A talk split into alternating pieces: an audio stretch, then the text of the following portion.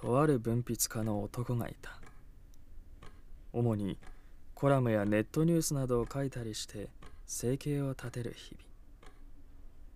書くことが好きで好きでたまらなかった男は文筆家が自分の天職だと信じて疑わなかっ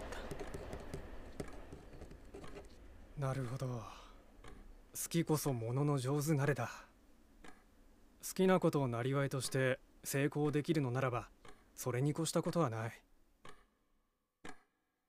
しかしながら男は文筆家としてそれほど富や名声を得ているわけではなかった。文章能力も平々凡々お世辞にも誰もが彼に執筆を頼むなどということはなくその日暮らしに近い文筆家。だが男には確かに才能があった。それは物書きとしてではなく想像することの才能だった。男は仕事で書く文章が一段落つくとまた趣味として文章を書いていた。その時間が男にとっての至福の時間でありこの上ない贅沢となっていた。前述した通り男は想像するという才能が常人のそれをはるかにしのぐ。つまるところの早い話この男は自分が趣味で書いている文章をさも現実世界のことのように落とし込めたのだ。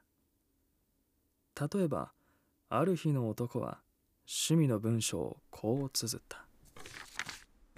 俺は海外旅行に行ったことはない。だから今から行こう。ハワイにしよう。海外旅行といえばまずはハワイだ。思い立ったがハワイ。照りつける太陽。踊り子と笑顔があふれるビーチ。ああ潮風が最高に気持ちいい。拙い文章でこう綴った男はそこから目を閉じその状況を想像する。すると男の身に驚くべきことが起こった。体から心地よい汗が流れ始め耳にはフラダンスの音色が聞こえ気分は一気に高揚する。ひとしきりハワイを楽しみ想像を終えた男はうっすら日焼けさえしていた。男はこの時間違いなくハワイに行ったのだ。想像のみで。もはやこれは才能を通り越して能力と呼んでもいいだろう。男は自分のペンと常軌を逸した想像力に酔いしれた。まさに酔うといえばある日の男はこう綴った。今日は飲みたい気分。本業の執筆にボツが続いている。飲もう。まずはビール。次にハイボール。バーボンなんかも飲んでみるか。そうだな。一人で飲むのも寂しい。バーで一緒に飲んでくれる女性が欲しい。偶然隣に座った。失恋したての可愛い女性と飲もう。お互い弱音をぶつけ合ってその日俺たちは一つになるのだ。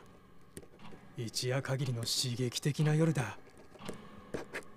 そうして目を閉じると男は紛れもなく酒に酔いいないはずの女性を抱きしめ一夜を共にし朝は裸で目覚めていた。男はこの日もまた想像のみで間違いなく一夜のアバンチュールを惜しむことなく楽しんだのだ。余韻でまだ興奮が冷めないといった面持ちだ。二日酔いで頭もガンガンしている。一見欲望に満ちた話が続いているが他人に迷惑をかけているわけではないしあくまでこの男の想像力の強さがなせる技だ。誰にも咎める権利も必要もないだろう。この趣味の時間は毎日のように続いていた。さあ今日は何を書こう？男は想像した。本業の執筆がうまくいかず金もなく。とにかく腹が減っていた男はシンプルな欲望を書いた。カニが食べたい。カニだけで死ぬほど腹いっぱいになるわ。それが男の最後の執筆となった